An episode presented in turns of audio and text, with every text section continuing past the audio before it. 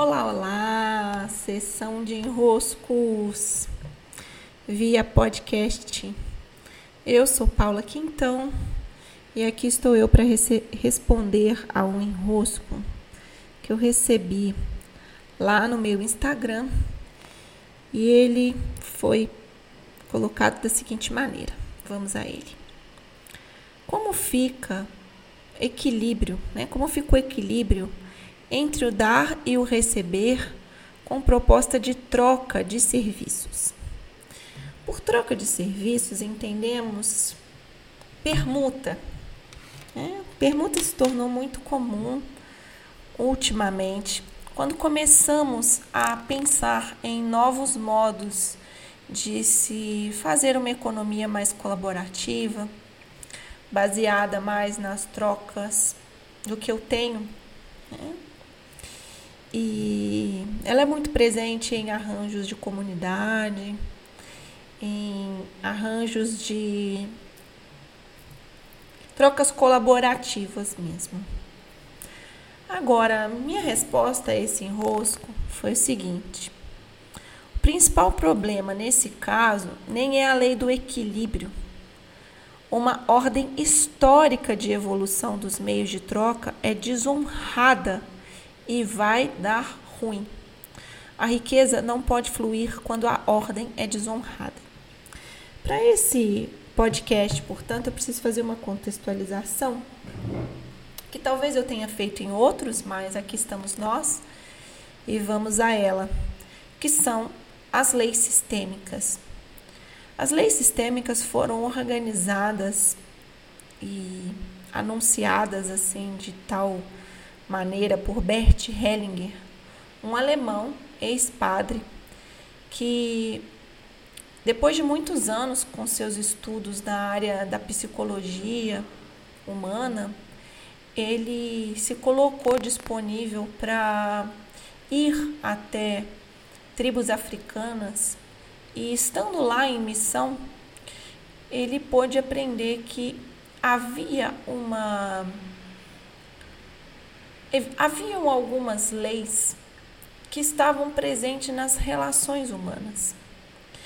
E se vocês se debruçarem com mais detalhes sobre a história de Bert Hellinger sobre essa biografia, vocês vão ver que esse homem passou longos anos da sua vida para chegar a uma organização do que hoje nós chamamos de leis sistêmicas, que são as seguintes: a lei do pertencimento, que é a primeira lei sistêmica, que diz assim: o que pertence, pertence, não pode ser excluído. Então essa lei, ela conta sobre tudo aquilo que faz parte e que por fazer parte nos leva ao mais. Uma vez excluindo o que pertence, isso gera efeitos. Porque uma lei não é uma lei aleatoriamente. Ela é uma lei porque quando ela é desonrada, é, ela produz efeitos, tal qual a lei da gravidade. A lei da gravidade, ela não fica aqui nos dizendo lembra de mim, lembra de mim, lembra de mim. Não, é, é opcional a você seguir ou não a lei da gravidade. Mas uma vez desrespeitando essa lei, os efeitos se fazem. Então, quando Bert Hellinger organizou as três leis, ele fez isso com o cuidado de dizer e de demonstrar que as leis das relações humanas nada mais são do que leis que regem fisicamente os sistemas. É, regem com efeitos que podem ser observados a olhos vivos nas relações. Então, lei do pertencimento é a primeira lei. Segunda lei, a lei da ordem.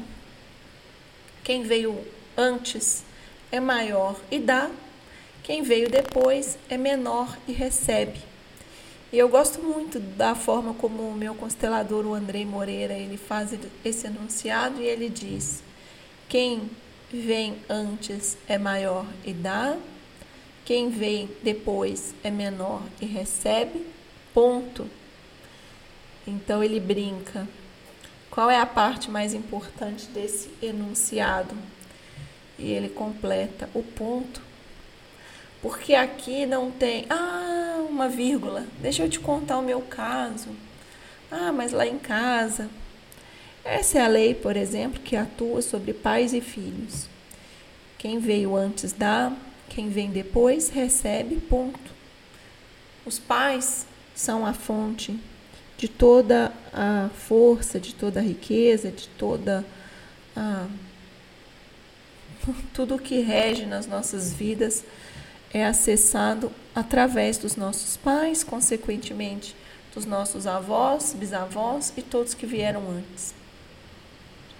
Também dentro da lei da ordem está aquilo que veio antes, ou seja, fatos históricos. E aqui nos interessa especialmente essa lei. Já vou falar mais sobre ela. Porque a terceira lei, que foi a lei invocada nessa pergunta, foi a lei do equilíbrio. E o enunciado da lei do equilíbrio é: a troca entre iguais tende a um equilíbrio entre o dar e o receber. Esse é o enunciado da terceira lei sistêmica. São três leis, portanto: pertencimento, ordem e equilíbrio. Aqui, quando pensamos em permuta, nós ficamos olhando para equilibrar com os serviços trocados a lei do equilíbrio, né? manter a lei do equilíbrio, ok, equilibrar o dar e o receber. Então, se eu tenho uma mentoria e eu vou trocar por um Teta Healing, eu tenho que ficar lá calculando quanto de mentoria eu dou para equilibrar com quanto de Teta Healing o outro vai dar. Essa é a ideia da permuta. Né? Então, o outro tem uma massagem, o outro tem um serviço de encanamento, uma troca-massagem pelo encanamento. Só que, como eu respondi muito bem nessa, nessa sessão, o problema aqui não é a lei do equilíbrio. Tá, você vai aí ficar aí tentando equilibrar massagem com encanamento, você vai ficar tentando equilibrar mercado com mentoria, café com bolo, você vai ficar aí nessa de ficar equilibrando, tudo bem. Você uma hora vai conseguir, não tem problema. Mas o que é desonrado aqui é a lei da ordem. Quem veio antes dá, quem vem depois recebe, é menor e recebe.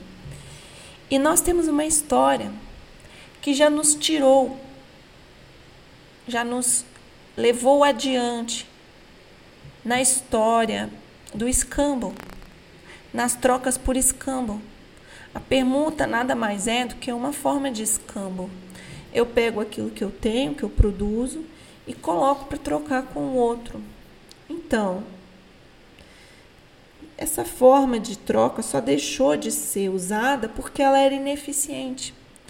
Se eu tinha aqui arroz e eu estava precisando de feijão, eu precisava trocar o meu arroz pelo seu Zé, que tinha feijão, ok? Só que nem sempre o seu Zé queria arroz.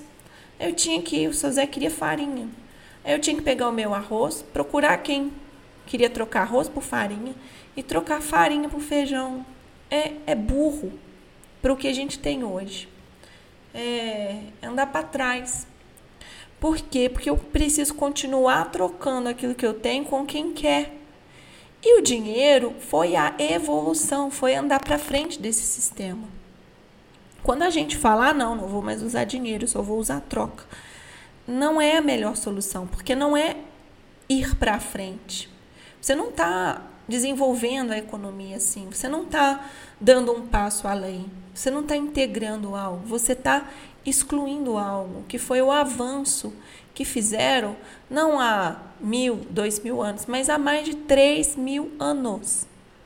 A época do escambo já deixou de ser vigente há mais de três mil anos. É, é, é, é muito afrontoso a gente olhar e falar assim: não, eu vou voltar a viver de escambo, de permuta. Tá, então Fala aí, como você vai permutar teu mercado do mês? Ah, não, eu vou lá no supermercado, dou massagem em todo mundo. Ah, então como que você vai permutar o teu apartamento? Ah, não, aqui na minha cidade a gente criou um banco de horas. E aí eu troco as minhas horas, depois eu pego horas e contrato os outros serviços. Isso é dinheiro. Você só trocou o tipo de moeda. Você está trocando dinheiro por tempo, que, venhamos e convenhamos, não é tão inteligente assim, porque tempo é um recurso limitado. Tempo é um recurso limitado. Dinheiro não. Dinheiro, se você for estudar a história do dinheiro, a forma como o dinheiro é produzido hoje, é um dinheiro não tem mais lastro. O dinheiro não é mais limitado como era, por exemplo, numa época em que tínhamos como moeda de troca as moedas em si, metais preciosos. Havia uma quantidade de metais correspondente a uma quantidade de riqueza. E ali, aquela quantidade de riqueza precisava ser trocada e havia um número limitado de moedas. Tudo bem, porque naquela situação estávamos lidando com também um número limitado de trocas possíveis. Agora não. Agora nós temos um cenário em que as trocas não são limitadas mais. Então, se eu troco a mentoria por dinheiro, o meu leque de possibilidades de acessos e de novas trocas é muito maior do que trocar a mentoria com aquilo que o outro que tem o serviço que eu preciso está precisando. Então eu me limito, eu crio um retrocesso na forma como as trocas acontecem. E quando eu crio esse retrocesso, eu estou indo contra e eu estou e eu vou produzir um efeito negativo porque eu estou desonrando a lei da ordem. A lei da ordem. Há uma evolução histórica aqui. Nós saímos do escambo há 3 mil anos. E nós saímos do escambo principalmente porque ele inviabilizava algumas trocas. Ou seja, não havia tanta possibilidade de abundância de trocas. Como hoje, a forma como o dinheiro em si age, atua, o serviço que o dinheiro presta é o de eu pegar o que eu tenho, colocar um preço no que eu tenho, né? dizer, ó, mentoria custa tanto, eu vou trocar a mentoria por qual valor? E uma vez havendo um valor, eu colocar disponível no mercado em forma de produto e serviço. E aí, com o meu, a minha troca efetivada, o dinheiro que eu recebo, eu sigo em troca, trocando pelo meu mercado, pela minha casa, pelo aluguel da minha casa, pelo pagamento das minhas contas. Porque hoje nós temos a liberdade de trocar, usando dinheiro, todos os serviços que são vendidos por dinheiros. Né? Então, a vida pode ir para o mais dessa maneira. E a engrenagem da, da economia, ela vai se transformar não retrocedendo, não voltando para uma época em que nós tínhamos um número limitado de trocas, mas incluindo algo a mais, incluindo formas diferentes de oferecer produtos, serviços, de trocar, de trocar. E não é voltando aos modos como fazíamos há 3 mil anos. Invariavelmente, o que eu percebo como mentora de negócios é que, quando alguém recorre a formas de permuta, muito geralmente, posso dizer 90%, 90%, posso chutar até mais alto do que 90%, mas vou colocar aqui 90% dos casos que eu, Paula, mentora de negócios, vejo. No meu caso, eu vejo mais. Sinceramente, é mais de 90%. São pessoas que estão com dificuldade de colocar o preço no produto e serviço, de assumir sua troca, de assumir que o produto e serviço tem valor, dificuldade de colocar o preço e né, nessa dificuldade, essa dificuldade cria uma vertente que é: ah, eu não consigo colocar preço, então eu troco por produtos e serviços do outro. Minha sugestão: coloque um preço e o outro coloca o preço no serviço dele. Se vocês dois, por acaso, precisarem um do serviço do outro, um paga para um, outro paga para o outro e pronto. É. Mas nós precisamos ter a coragem de colocar preço nos nossos produtos e serviços. A coragem de também confiar que o outro, do lugar dele, vai poder escolher se ele quer ou não fazer, viver essa compra com você. O outro é capaz de escolher, o outro é capaz de dizer se cabe ou não cabe no orçamento dele. É, são muitas nuances aqui. Mas a principal nuance é você desonra. Você desonra uma história de mais de 3 mil anos quando você resolve voltar com o escambo, voltar com a permuta. E aí não tem como a riqueza fluir para o mais. Não tem como. Não tem como. É, precisamos encontrar outros modos da economia ir para frente. E eu tenho visto muitas iniciativas que levam a economia para frente sem terem que voltar a modos como fazíamos há tanto tempo atrás, sem negar a evolução histórica, sem negar tudo aquilo que nós já construímos de bom, mesmo em meio às intempéries que a própria economia produz. Temos muito a aprender, principalmente sobre colocar e dar valor aos nossos produtos e serviços de uma maneira alinhada, de uma maneira verdadeira, de uma maneira transparente, levando em conta verdadeiramente o valor que recai sobre o que nós oferecemos. É isso. Tantos de vocês me pediram para responder a esse enrosco. É, passaram aí três, quatro dias desde esse enrosco que eu continuo recebendo. Explica, explica, explica. E é isso aí. Você não vai ver a riqueza fluir na sua vida quando você desonra a ordem, nem a ordem que existe entre você e os seus pais, nem a ordem que existe entre você e a sua própria história, e nem a ordem que existe entre você e a história que nos trouxe como humanidade até aqui.